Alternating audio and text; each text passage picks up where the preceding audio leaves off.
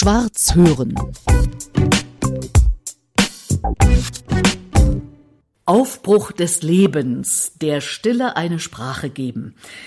Das ist ein Titel, liebe Susanne Theister. Mit dir sitze ich jetzt hier in Berlin am Tisch. Freut mich, dass wir diesen Podcast machen können. Du weißt, dass ich mit dem Titel so meine Probleme habe. Das, das ist ein Buch, in dem ich auch äh, einen Beitrag geschrieben habe. Wie ist der nochmal entstanden, der Titel?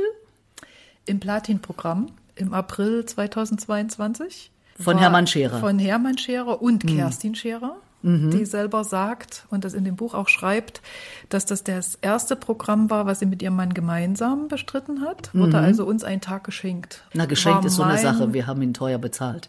Naja, es ist eine Ansichtssache, gell? da war das Gä. Da ist nämlich eine Thüringerin bei mir. Genau, ja, genau. So ganz, in Jena geboren so und aufgewachsen. Und ich in Erfurt. Ja, ist eine Ansichtssache, aber geschenkt würde ich so nicht formulieren. Aber gut, sag mal. Dieser Kerstin-Tag war mein erster Tag im Programm. Da gab es eine Bühnenübung und jeder sollte auf einer virtuellen Bühne, also wir liefen da durch die kleine Gruppe in die wir eingeteilt waren, standen vorne und sollten aus dem Stegreif was sagen. Hm. Und da ich die Vorletzte war und eigentlich schon auf die Mittagspause eingestimmt war und dachte, ach, ich komme jetzt sowieso nicht mehr dran, wir haben schon weit überzogen, hatte ich schon abgeschaltet. Und dann stand ich da vorne und musste noch mal raus, weil ich nicht richtig reingekommen war. Und dann sagt sie, ja, erzähl mal irgendwas und mir fiel nichts ein. Und aus diesem, mir fällt nichts ein und das war oft so in meinem Leben, entstand dieser Titel.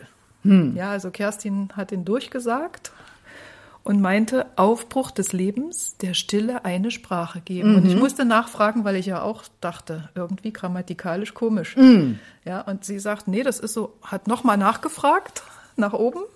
Und ich musste schon grinsen, ne, weil ich es eigentlich sowas nicht ernst nehmen kann. nach oben ist gut, also als ja. Seherin ja. oder als jemand, der Hellsichtig, sagt ja der Herr. Hellsichtig, hellsichtig genau. Fähigkeiten versehen ist, mhm. womit ich ja so meine Probleme habe, aber ja, ich belächel das gerne, weil man ja nie weiß, spinnt sich jetzt einer was zusammen oder kann er wirklich sehen und hören, was hm. zwischen Himmel und Erde ist. Aber ich habe in meinem Leben so viele Situationen erlebt, die mich gelehrt haben, dass da noch was anderes ist, was man oft verstandesmäßig nicht erwartet oder nicht erklären kann, dass ich an manche Sachen einfach auch glauben muss. Was waren das zum Beispiel in deinem Leben? Ich sage immer, mein Leben ist wie ein Aktienkurs. Viele Höhen, viele Tiefen und viele Erlebnisse im Vergleich zu anderen Lebensläufen. Und der tiefste Punkt in meinem Leben war 99. Da war ich zu einer Mini-OP im Krankenhaus, die sollte zehn Minuten dauern. Und dann wurde mir mitgeteilt, als ich wieder wach wurde, naja, wir haben eine Stunde gebraucht, sie ins Leben zurückzuholen. So, und zu dem Zeitpunkt hatte ich schon drei Kinder. Was wäre denn aus den Kindern geworden, wenn ich da plötzlich nicht mehr nach Hause gekommen wäre? Das hat mich erstmal schockiert. So, und der Arzt kam mich dann aber jeden Tag besuchen und ich fragte ihn dann, was der Grund seiner Besuche ist. Und dann hat er mir das erklärt, sagt, ich war ihr Anästhesist und mir ist das noch nie passiert und ich will auch nicht, dass mir das nochmal passiert und ich versuche jetzt rauszufinden, warum das passiert ist. Ja, also an der Anästhesiedosis kann es nicht gelegen haben. Es war also für mich im Nachhinein betrachtet die wertvollste Information meines Lebens, weil die Ehe lief nicht mehr gut und mhm. ich wollte das nicht wahrhaben weil mit drei Kindern, wir hatten ein Haus gebaut, da gehst du ja nicht einfach weg. Und ich wollte diese Ehe auch retten, nachdem mir dann klar war, wir hatten genug Schwierigkeiten und es war einfach nicht möglich. Naja, und durch diese Information wurde mir drei, vier Wochen später klar, ich habe mein Eheversprechen eingelöst, bis das der Tod uns scheidet. Und deswegen konnte ich dann gehen. Das ist ja eine interessante Sicht. Also eine Stunde quasi wie tot, mhm. wenn ich das mal so interpretiere. Nee, tot. Weil tot. der Herzschlag muss ausgesetzt haben weil die mussten mich wiederbeleben. Dass die mich überhaupt eine Stunde wiederbelebt haben. Ja, und er hat gesagt, die haben es überhaupt nur so lange durchgehalten, weil sie dachten, so eine junge Frau mit drei Kindern kann man nicht sterben lassen. Also ich bin diesem Arzt nicht nur dafür dankbar, dass er mir das Leben gerettet hat, sondern auch dafür, dass er es mir mitgeteilt hat. Hätte er ja nicht müssen. Das ist schon sehr das spannend. Das ist schon ein Einschnitt, oder? Mhm. Und wir haben uns bei Hermann Scherer kennengelernt, bei dem Kurs dort, wo es darum geht, sichtbarer zu werden, im Netz insbesondere, mhm. aber ansonsten auch. Und liebe Susanne, du hast es jetzt in kürzester Zeit geschafft. Du bist jetzt Herausgeberin dieses Buches, Aufbruch des Lebens, der Stille eine Sprache geben. Und da geht es darum, warum der richtige Wegbegleiter deinen Weg abkürzt und der falsche dir nur das Geld aus der Tasche zieht. Also eine ganz klare Ansage. Und wenn ich auf deine Website schaue, bist du ja auch Wegbegleiterin. Ja, weil meine Mutter das Wort Coaching nicht leiden kann. Und meine Mutter war für mich viele Jahre tägliche Wegbegleiterin, bis ihr dann eingefallen ist, dass irgendjemand gesagt hat, eine Mutter darf ihre Tochter nicht jeden Tag anrufen. Das ist irgendwie altmodisch. Das war für mich schlimm, weil ich liebe meine Mutter. Wir haben alles ausgetauscht. Aber ich glaube, der wahre Grund für diesen Abbruch oder Zurückfahren war, dass sie einfach mit allem, was ich gelernt und erlebt habe und mit allen Seminaren, die ich gemacht habe, nicht mehr zurechtkam. Da geht's ja schon psychisch sehr in die Tiefe. Also ich habe eine Selbsthypnose-Ausbildung gemacht und habe ihr dann davon erzählt, was ich da in den Hypnosen erlebt habe. Und ich glaube, damit kam sie einfach nicht mehr zurecht. Die ist jetzt 86. Und wir haben uns dann nach ein paar Wochen Stille geeinigt, dass wir uns nur noch über profane Dinge unterhalten wollen. Es geht natürlich auch nicht wirklich, ja, aber eine Zeit lang war das richtig komisch, dass wir nur noch übers Wetter und über Kochrezepte redeten, nachdem wir ein Leben lang täglich mhm. über alles, Kindererziehung, Krankheiten, Heilung, was man so braucht in der Familie, ne, geredet hatten, war das schon komisch, aber heute ist alles wieder gut. Und ich spare halt diese tiefgehenden Themen aus. Das mhm. ist nicht ihrs. Aber deins ist es? Ja. Und du hast ganz besondere Erfahrungen, denn du willst Frauen dabei unterstützen, eine schmerzarme oder sogar schmerzlose Geburt hinzukriegen. Wie funktioniert das? Also die Überschrift ist schmerzfreie Geburt ohne Schmerzmittel. Ich habe eine von meinen drei Geburten so erlebt. Ich habe zwei Töchter und fünf Enkelchen von diesen beiden Töchtern. Also ich habe drei Kinder und sieben Enkel, aber die fünf Kinder meiner zwei Töchter. Hm. Die durfte ich mit auf die Welt begleiten. Und das dritte Enkelchen wurde auch so schmerzfrei geboren wie mein drittes Kind. Und nachdem das dritte Enkelchen auf der Welt war, habe ich meine beiden Töchter gefragt, sag mal, wieso hatten das bei den ersten beiden nicht geklappt? Also jeweils bei der Erstgeburt. Und die eine Tochter sprach wie aus der Pistole geschossen, naja, Mutti, weil wir dich nicht geglaubt haben. Und die andere hat eine Weile nachgedacht, das ist die, die immer nachdenkt, die auch heute meine Texte redigiert, und von der eine Musiklehrerin mal gesagt hat, das ist ein Jahrhundertkind, was so nachdenklich ist vermutlich. Die sagte dann, also warum das nicht geklappt hat, ist mir nicht so wichtig, aber wenn ich die Kraft, die ich in den 48 Stunden hatte, wenn ich die in meinem Alltag haben könnte, das wäre mir was wert. Und diese beiden Antworten an dem einen Nachmittag, das war der Grund zu sagen, und jetzt gucke ich, wie kriege ich diese Kenntnisse und Erfahrungen meines Lebens in ein Buch, damit meine Töchter quasi aus dem Abstand heraus lesen können, was wir eigentlich alles zusammen schon gemacht haben. Ja, weil warum haben die denn noch Probleme? Wir sind doch den Weg zusammengegangen. Und damit auch anregen, anderen jungen Frauen zu sagen, es geht schmerzfrei ohne Schmerzmittel. Also für mich war es ein Wunder, nach den ersten beiden Geburten, die ich als fürchterlich erlebt habe, zu erleben, dass es super leicht gehen kann und super schnell mhm. und ohne Kraftverlust. Ich will einfach von diesem Wunder erzählen. Und ich glaube, es ist ganz wichtig, dass eine Frau, die sich ein Baby wünscht, ihre Angst beseitigt und dass die selber diesen Prozess steuert, der ja so oft im Leben nicht vorkommt. Wir haben ja nicht so viele Kinder in der Familie das ist ja in Deutschland nicht das große Ding. Ja, also die meisten Familien 1, sind ein Kind, glaube ich, oder sowas. Sind ne? Einkindbeziehungen, ja. Mhm, aber trotzdem ja. hatten wir 2021, kann man nachlesen, 795.000 Geburten allein in Deutschland. Also es werden doch ganz schön viele Kinder geboren. Und ich glaube, diesen Prozess der Geburt eines Babys bewusst zu begleiten und sich darauf vorzubereiten und das so zu machen, dass man selber ein Stück weit seinen Körper auch besser kennenlernt, bevor das Baby kommt, das ist, glaube ich, wichtig. Kannst du da so ein, zwei Sachen mal gucken lassen, bevor das Buch geschrieben ist und wir es alle lesen können? ja, ich erzähle das ja gerne. Also meine Hebamme, 92, die hat mit uns einen Vorbereitungskurs gemacht und es war eine ganz junge Hebamme, von der der Chefarzt immer gesagt hat, die muss man bremsen. Das ist also was, was ich in Deutschland oft erlebe.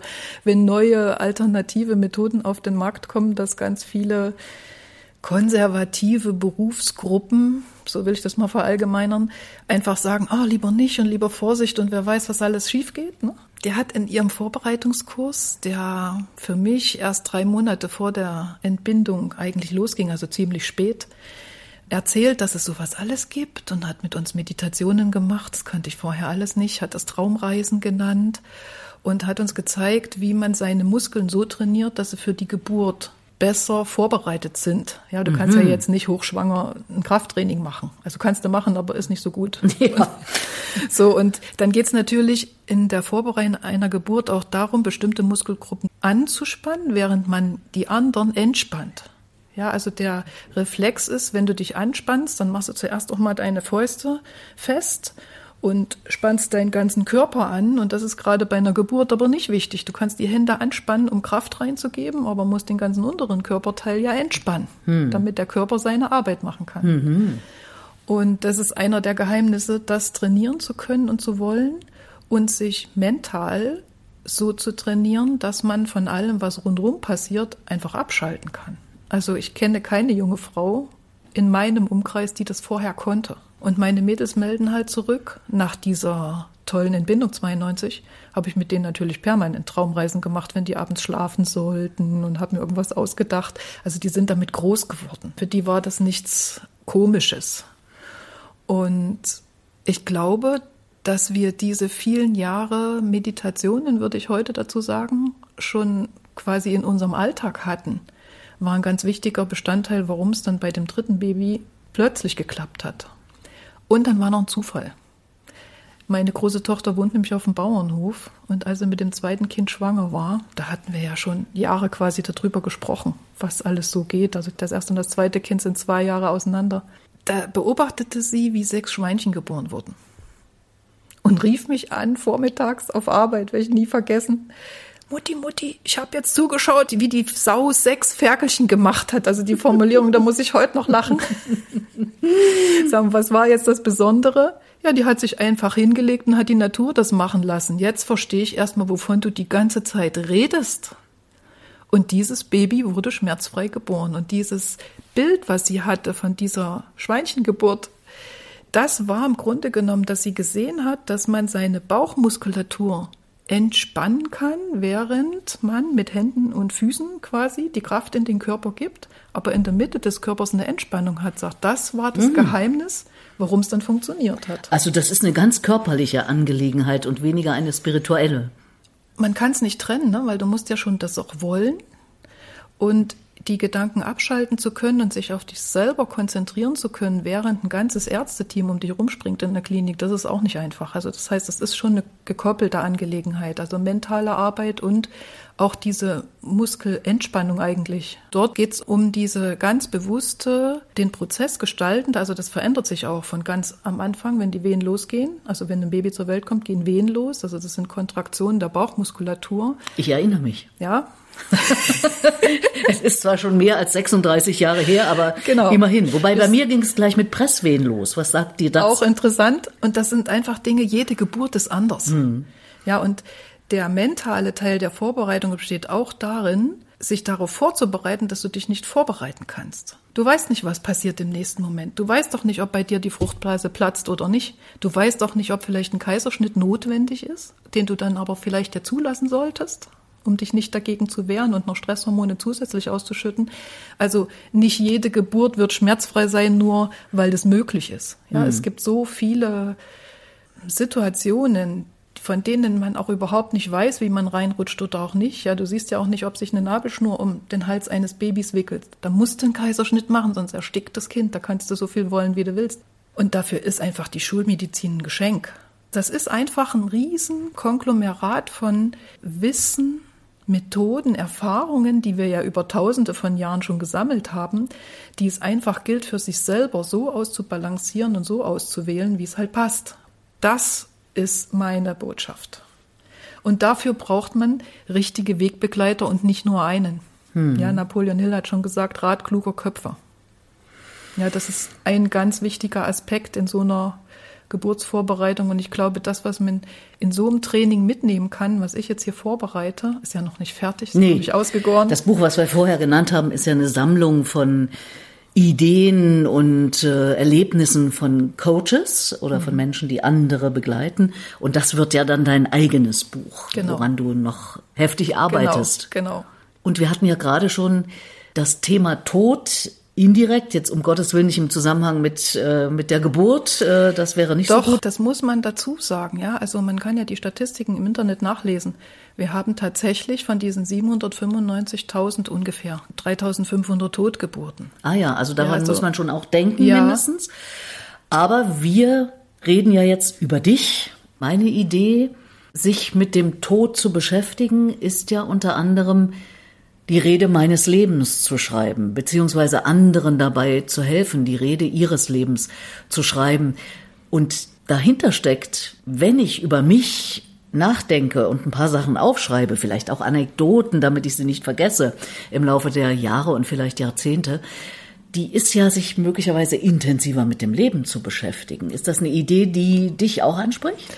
Definitiv, weil ich bin in meinem Leben auch durch Tiefen gegangen, die ich mir lieber erspart hätte, wenn ich in der Lage dazu gewesen wäre. Also es, ich habe nicht nur einen Burnout hinter mir.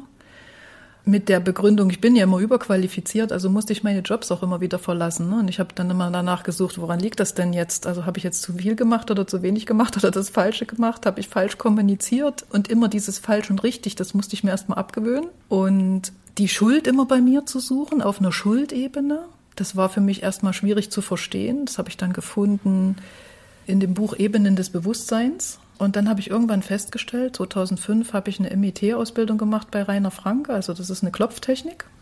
Dann gehen einem irgendwann die Sätze aus, die man für die Technik braucht. Und dann habe ich festgestellt, man kann alle Bücher benutzen und alle Sätze, die man da findet, um sie für sich zu verwenden. Im Grunde genommen ist es immer ein Loslassen von einer Technik, um in einen, ich sage jetzt mal in Anführungsstrichen, Künstlerstatus zu gelangen, also in der man es kann. Und dazu braucht man immer Trainings. Und um meine Rede meines Lebens zu halten, habe ich mir dich auserwählt. ja, ich sage sage ja immer, es gibt keine Zufälle. ja, genau. Ich sage das jetzt einfach mal so. Ne? Also du hast mich auf der Bühne fasziniert. Also ich kann gar nicht so ganz genau sagen, was mich jetzt fasziniert hat. Ob deine Art zu sprechen, deine Körperhaltung, die Wahl deiner Worte. Du hast für mich auch eine ganz tolle Stimmhöhe. Also das spricht mich einfach an. Ja, mir ist das sympathisch und ich weiß nicht mehr, was du da gesagt hast. Siehst du? Das ist es nämlich. Aber wer etwas gesagt hat, ist dir Genau. noch bewusst. Das freut mich. Danke dir. Was trinkst du, liebe Susanne? Wasser. Okay, also das wäre etwas für dich, äh, sowas auch äh, zu schreiben und vorzubereiten für den eigenen Tod. Denkst du da schon dran? Für meinen Tod? Also ich habe dem Tod oft in die Augen gesehen, nicht nur meinem, sondern auch mit jedem Kind solche Erlebnisse gehabt. Also die Kinder waren nicht tot, aber die Ärzte haben irgendwelche Diagnosen gestellt, die im Nachhinein auch Gott sei Dank nicht gestimmt haben. Ja, aber erstmal denkst du ja, wie gehe ich jetzt damit um? Ja. Was ist denn, wenn das Kind wirklich stirbt? Ja, also das dauert ja auch dann, das geht ja nicht in 24 Stunden wieder weg. Da musst du ja erstmal ein paar Wissensdinge aneignen und gucken, welchen Weg du gehst und eine zweite Meinung einholen. Ja, So, gerade für Kinder, also Ja. Kinder und Tod, das ist ja etwas, was wir nicht so gerne miteinander assoziieren, Nee, ne? Also diese nicht. Verbindung.